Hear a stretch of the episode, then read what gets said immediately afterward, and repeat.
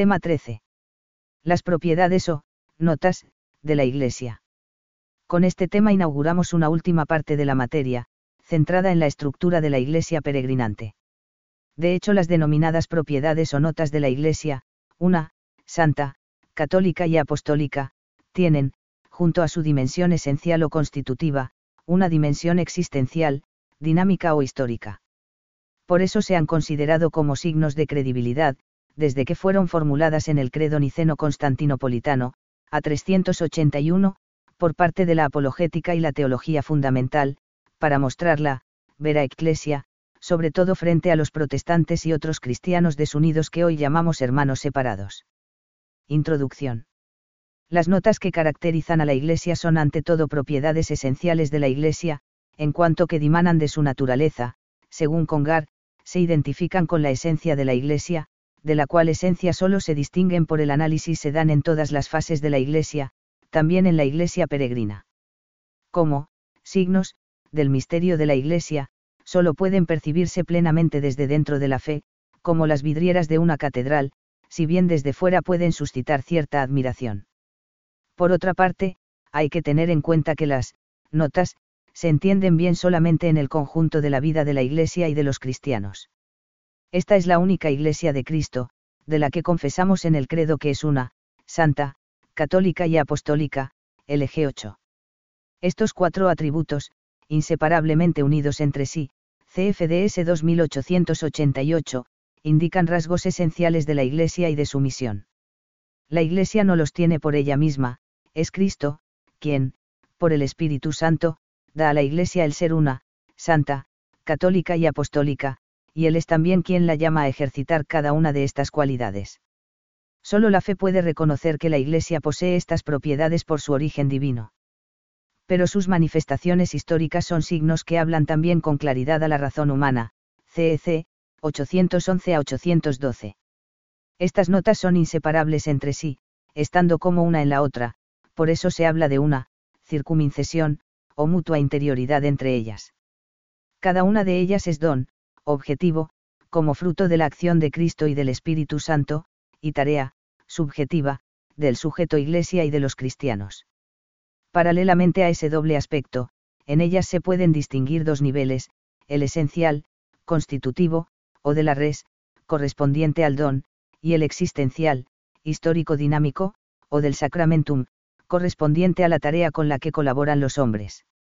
Como consecuencia cada propiedad de la Iglesia lo es, ya, pero, todavía no, lo es plena y definitivamente hasta el reino consumado. Aquí cabría recordar la, imagen, de la túnica inconsútil de Cristo, de la que escribe San Cipriano para explicar la unidad de la Iglesia.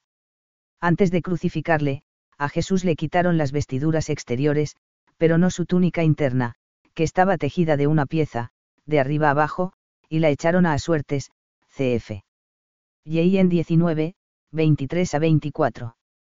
Que la túnica estuviera tejida, de arriba abajo, señala San Cipriano, significa que, la unidad que trae Cristo procede de lo alto, del Padre Celestial, y por ello no puede ser escindida por quien la recibe, sino que debe ser integralmente acogida, de unitate ecclesiae, 7.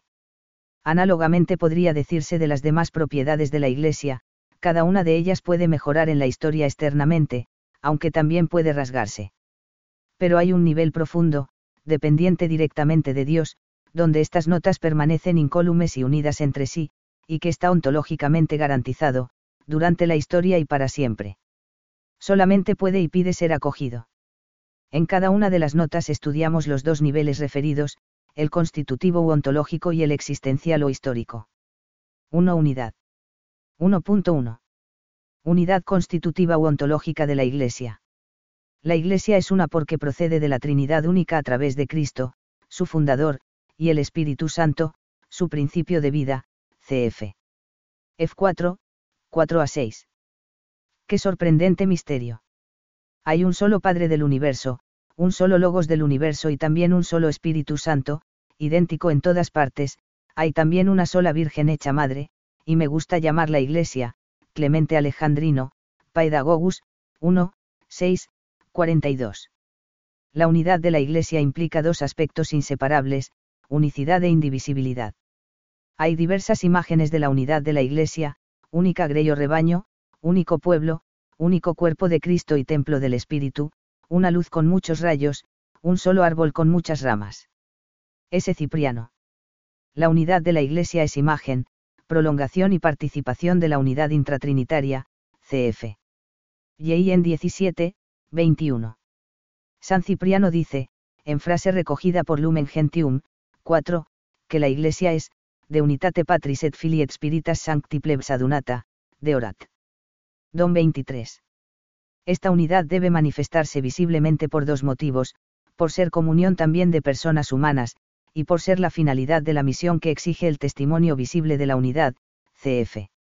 Y en 17, 21.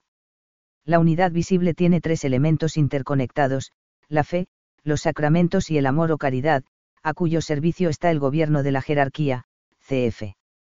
HCH 2, 42 y 44.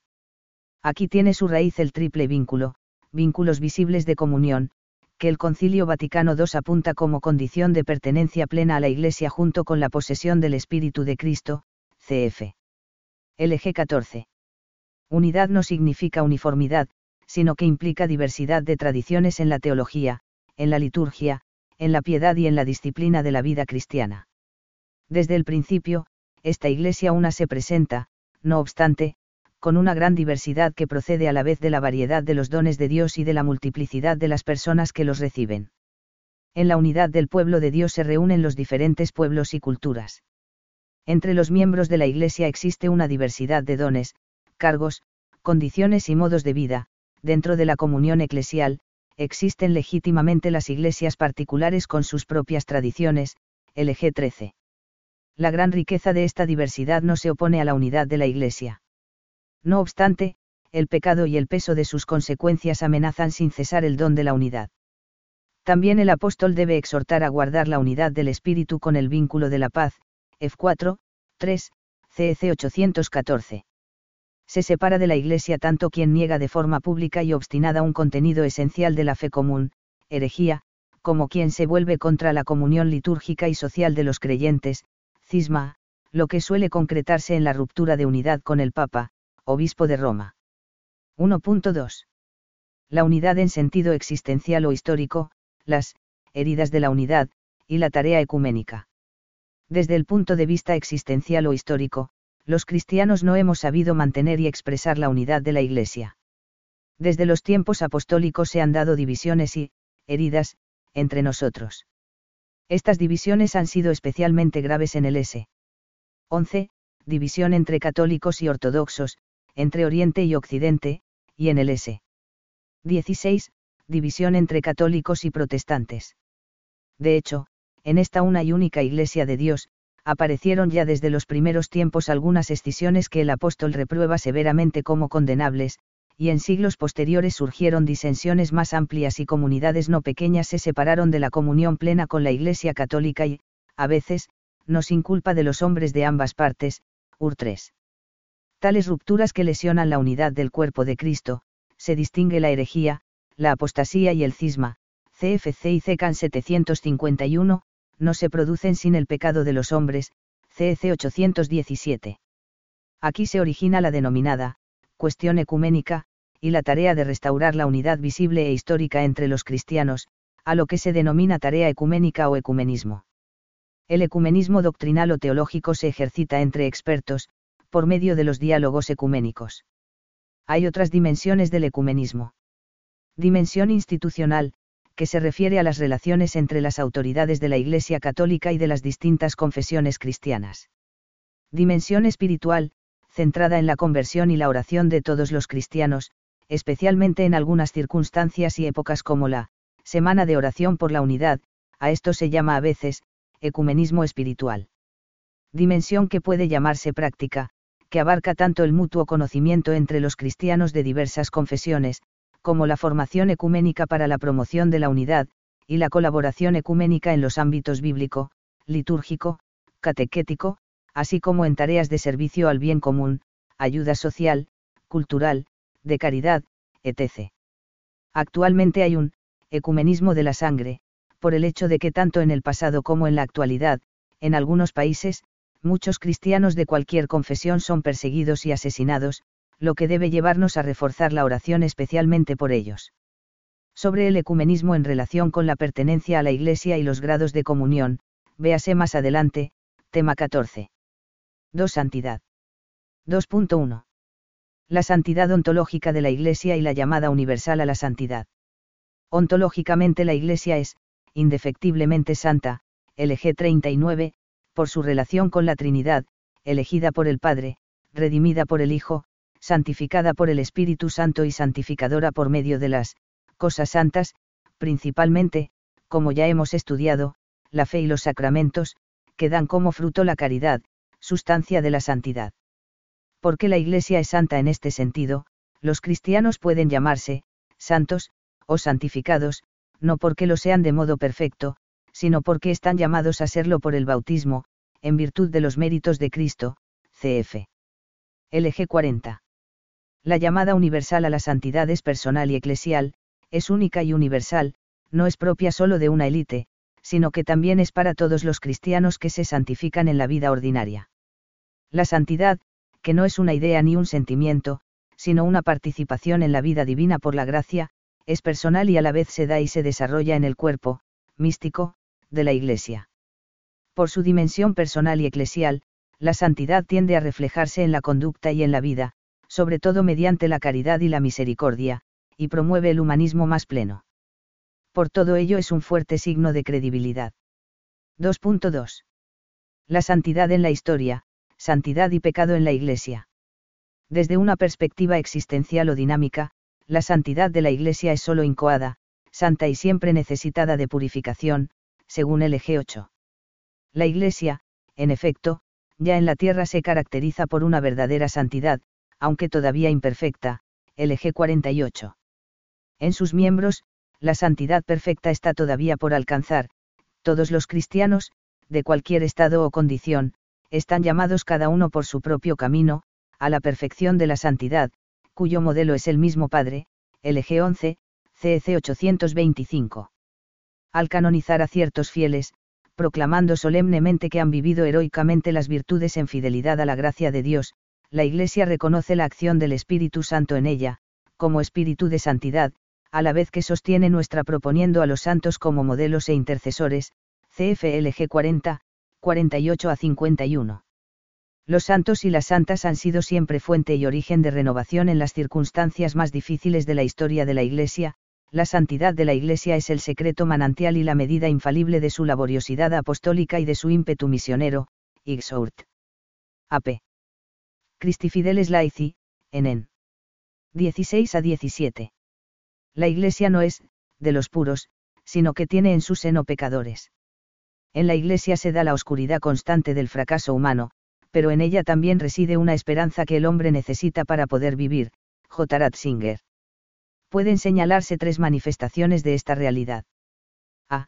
La necesidad y la posibilidad, en la Iglesia, de una continua purificación de la memoria histórica, como el acto que realizó San Juan Pablo II el 12-32010. Pedir perdón por los pecados realmente cometidos por los cristianos también en el presente es un signo lleno de contenido, en cuanto a la relación entre santidad objetiva y subjetiva en la Iglesia. De esta manera, por la acción del Espíritu Santo sobre la cabeza visible del cuerpo eclesial, el Papa, la Iglesia progresivamente toma más conciencia de su ser y su misión, alaba a Dios por el inmenso bien realizado a través de los creyentes, y atrae una nueva efusión de gracia que la purifica y la dispone a ser mejor instrumento al servicio de la Trinidad y para el bien del mundo, CF. Comisión Teológica Internacional, Memoria y Reconciliación. La Iglesia y las culpas del pasado, 2000. B la edificación de la Iglesia por la santidad, los santos son los que más o propiamente, hacen, la Iglesia por la fe, los sacramentos y la caridad, como, comunión de verdad, vida y caridad, cf. LG 9.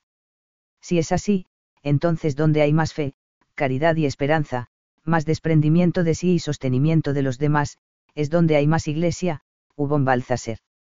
Al mismo tiempo la existencia de pecadores en la Iglesia da ocasión a la manifestación de algo propio de la santidad de Dios, su amor capaz de salir al encuentro del otro, cargarle sobre los hombros y redimirlo. Mientras que Cristo, santo, inocente, sin mancha, no conoció el pecado, sino que vino solamente a espiar los pecados del pueblo, la Iglesia, abrazando en su seno a los pecadores, es a la vez santa y siempre necesitada de purificación y busca sin cesar la conversión y la renovación, LG 8, CFUR 3, 6. Todos los miembros de la Iglesia, incluidos sus ministros, deben reconocerse pecadores, CF1 y en 1, 8 a 10. En todos, la cizaña del pecado todavía se encuentra mezclada con la buena semilla del Evangelio hasta el fin de los tiempos, CFMT 13, 24 a 30. La Iglesia, pues, congrega a pecadores alcanzados ya por la salvación de Cristo, pero aún en vías de santificación, CEC 827. C. La contribución de los fieles laicos a la vida y la misión de la Iglesia, como venimos señalando y explicaremos más tarde más detenidamente, la santidad tiene continuas y positivas exigencias de sentido eclesial y de compromiso social. 3. Catolicidad. 3.1. La catolicidad ontológica de la Iglesia. Ontológicamente, que la Iglesia es católica quiere decir que está dotada con la plenitud de los medios de salvación. A la vez el término católico, catolón, significa según el conjunto o lo universal, por contraposición a lo particular en su uso cristiano aparece en San Ignacio de Antioquía, para expresar que la verdadera Iglesia es la presidida por el obispo. De aquí, católica, tiende a usarse para distinguirla de las sectas, separadas de la comunión.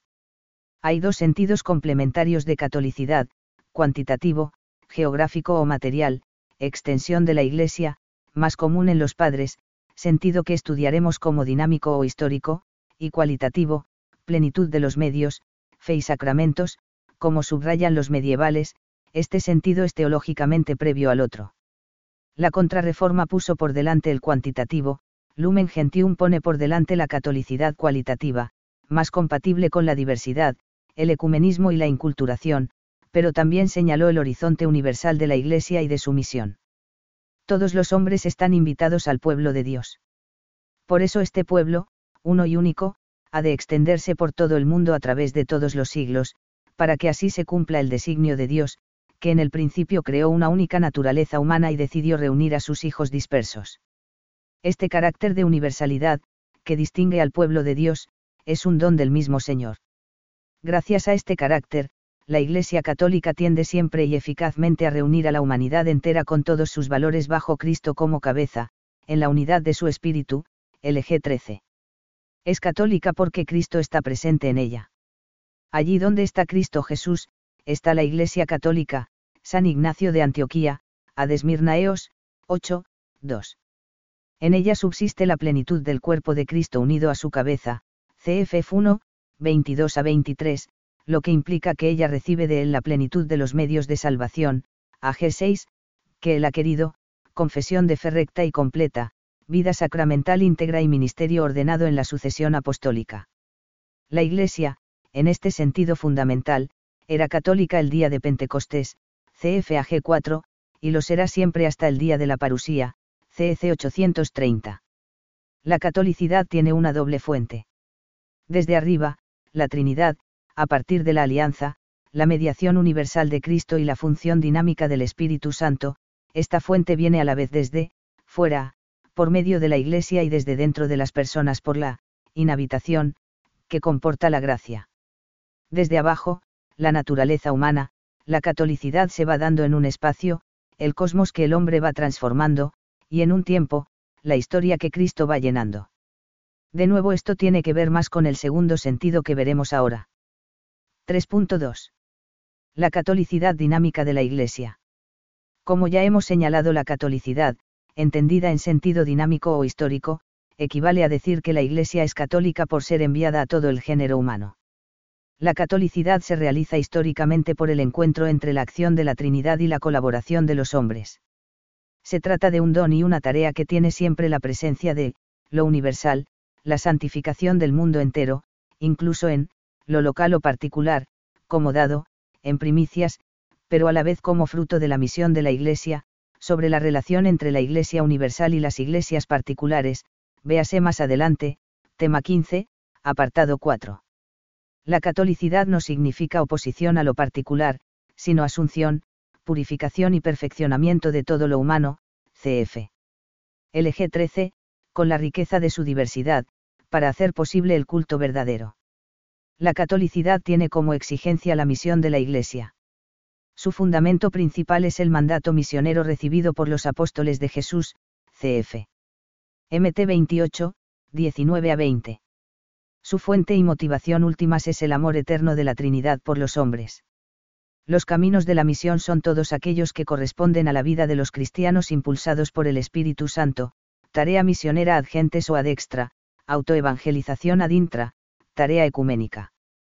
En todas esas tareas los cristianos participan según la condición, dones y vocación de cada uno, siguiendo los pasos del Señor hacia la cruz y la resurrección, y como fermento de paz y de unidad en la sociedad humana, en un diálogo respetuoso con los que todavía no aceptan el Evangelio, cf. CEC 849 a 856. 4. Apostolicidad. 4.1. La apostolicidad ontológica de la Iglesia. Ontológicamente, la Iglesia es apostólica por estar edificada sobre el fundamento de los apóstoles, porque guarda el depósito de la revelación y pervive por la sucesión apostólica. De ahí cabe distinguir tres niveles inseparables de la apostolicidad. La Iglesia es apostólica desde su fundación por Cristo. Los apóstoles son, enviados, y ungidos por el Espíritu para una misión que implica el mandato de Cristo y el testimonio del resucitado la integridad del anuncio del Evangelio a través de la tradición, paradosis, la Iglesia con su enseñanza, vida y culto, conserva y transmite, lo que es y lo que cree, DV8, y como una madre que enseña a comprender y comunicarse para vivir, nos enseña el lenguaje de la fe. La permanencia del oficio apostólico por la sucesión, a través de la imposición de manos, está atestiguada por los padres. En cuanto a la función episcopal, hay que entenderla en el conjunto del colegio episcopal, no como una sucesión individual de cada obispo respecto de un apóstol, cosa que en cambio sí sucede con el sucesor de Pedro. Por la sucesión apostólica, que estudiamos más detenidamente más adelante, en el tema 16, apartado 1, nos vinculamos al hecho único de la encarnación y de la redención. 4.2. La apostolicidad dinámica o histórica. Dinámica o históricamente, la misión de los obispos sucede a la de los apóstoles. Entre los varios ministerios que desde los primeros tiempos se vienen ejerciendo en la Iglesia, según el testimonio de la tradición, ocupa el primer lugar el oficio de aquellos que, ordenados obispos por una sucesión que se remonta a los mismos orígenes, conservan la semilla apostólica. Así, como atestigua San Ireneo, por medio de aquellos que fueron instituidos por los apóstoles obispos y sucesores suyos hasta nosotros, se manifiesta y se conserva la tradición apostólica en todo el mundo, LG 20. Sobre la sucesión apostólica de los obispos vid. También más adelante el apartado primero del tema 16.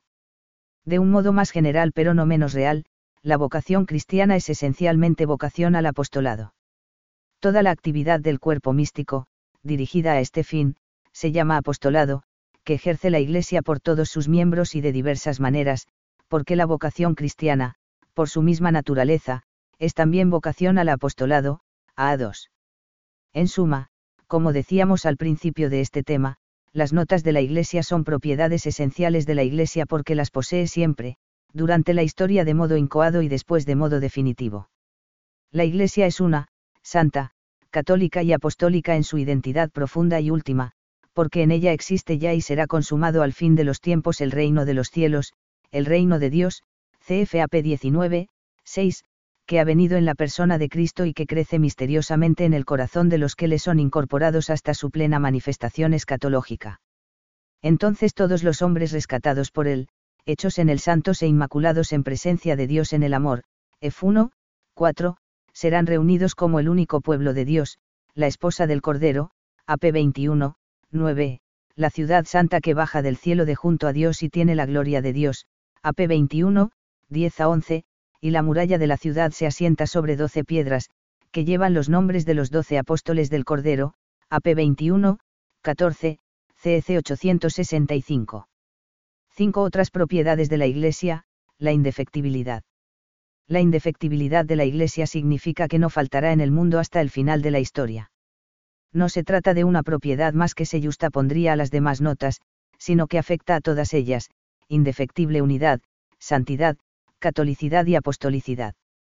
La indefectibilidad de la Iglesia no debe confundirse con su infalibilidad, ver posteriormente tema 16, apartado 2, 3. La infalibilidad de la Iglesia viene a ser la misma indefectibilidad contemplada desde la perspectiva de la misión doctrinal y profética del pueblo de Dios. Esta propiedad debe entenderse de la Iglesia universal, no está garantizada la permanencia de la Iglesia a nivel local. Y tiene tres aspectos principales, perpetuidad, permanencia con su propia identidad y finalidad escatológica. Antes de profundizar en estos aspectos, señalemos los fundamentos de la indefectibilidad, a partir de los principales lugares del Nuevo Testamento, el pensamiento de los padres y el magisterio de la Iglesia. A. En la Sagrada Escritura la parábola de la cizaña y del trigo, con la explicación dada por el mismo Jesús, y la de la red barredera, cf. MT 13, 24 a 43 y 47 a 50, señalan la perennidad de la Iglesia. El mandato misionero, cf. MT 28, 18 a 20, no solo nos dice que la Iglesia es indefectible, sino que nos señala el porqué, la presencia de Cristo entre los suyos como garantía de la eficacia salvífica de la evangelización. Y esto se complementa con la promesa del Espíritu Santo, que asegura la indefectibilidad de la Iglesia no solo en la doctrina sino en su mismo ser, sobre todo y en 14, 16, como espíritu de la verdad y a la vez espíritu de Cristo. Finalmente cabe citar la promesa del primado, CF 16, 18, como texto que destaca la indefectibilidad de la estructura jerárquica de la Iglesia. B. Los padres de la Iglesia, desde San Ignacio de Antioquía a San Agustín, confiesan que la Iglesia es indefectible, a veces afirmándolo sencillamente, otras veces mostrando su fundamento cristológico, la Iglesia no puede faltar porque Cristo no falta, en ocasiones reflejando su fundamento trinitario y económico salvífico, como de manera gráfica expresa Gregorio de Elvira, 392. La Iglesia es semejante, a una nave que continuamente es agitada por las tormentas y tempestades, pero que no podrá naufragar jamás, porque su palo mayor es la cruz de Cristo, su piloto, el Padre, su timonel, el Espíritu Santo, sus remeros, los apóstoles, atribuido durante tiempo a ese Ambrosio, Sermo 46, 4, 10. C. Si bien la indefectibilidad de la Iglesia es verdad pacíficamente poseída desde los orígenes, el magisterio ha visto necesario declarar la indefectibilidad de la estructura colegial y primacial de la Iglesia, estructura que está precisamente al servicio de la indefectibilidad radical de la Iglesia entera. Así lo recogen Pío IX y el Concilio Vaticano I, finalizado en 1870, y la encíclica Satis Cognitum de León XIII, 1896, en relación con la unicidad de la Iglesia y su misión salvadora recibida de Cristo, y en sustancial identidad consigo misma. El mantenimiento de esta identidad fue negado posteriormente por el modernismo, cosa que condenó San Pío X en el decreto Lamentabili, CF sobre todo proposiciones 52 a 56. La Constitución Lumen Gentium, del Concilio Vaticano II declara de modo implícito la indefectibilidad desde su mismo comienzo, sobre todo en sus capítulos primero y tercero, cf. LG 2 a 8, 20, 48, ver también DV4. El concilio recalca que la indefectibilidad de la Iglesia no significa perfección absoluta, que solo está en Dios, sino participada. D. Profundizando en los aspectos fundamentales de la indefectibilidad, puede decirse que la perpetuidad o perennidad de la Iglesia incluye no solo su existencia para siempre, sino también su fundamental identidad consigo misma. Esto a su vez puede especificarse en un triple aspecto, la Iglesia no perecerá jamás, permanencia en el ser, no cometerá error, aspecto de infalibilidad, subsistirá como Cristo la ha querido sin sufrir cambios substanciales. Más aún, pase lo que pase, la Iglesia llegará al final a su meta, finalidad o tensión escatológica, que coincide con su plenitud o consumación definitiva, sus eternas bodas con el Cordero Inmaculado, el cielo nuevo y la tierra nueva, la nueva Jerusalén, el paraíso recreado, cf. AP 21 y 22, 2 CO 11, 2. Entre los aspectos que subraya la confesión de la indefectibilidad de la Iglesia, cabe señalar dos más, equivale a reconocer la grandeza de Dios que la ha hecho apta para conseguir el fin que él mismo él señaló, esta propiedad puede considerarse implícita en las cuatro propiedades o notas que se confiesan en el símbolo de la fe, pues solo porque la Iglesia es indefectible podemos llegar a la plenitud de la vida eterna que Dios nos depara, solo en ella se encuentra la fe en su verdad plena y definitiva. En último término y como bien se ha dicho, lo que suele llamarse indefectibilidad de la Iglesia no es sino otro modo de nombrar la alianza nueva y eterna, que el sacerdote, in persona Christi Capitis, renueva cada día en el altar, hasta que vuelva el Señor, P. Rodríguez. En efecto, la Eucaristía manifiesta y garantiza que la alianza con Dios sea llevada durante la historia hacia su plenitud, para gloria del Padre, por Cristo en el Espíritu. Y así se confirma que la indefectibilidad de la Iglesia es necesaria para que la Iglesia sea medio y fruto de la salvación, como profundizaremos en los próximos temas.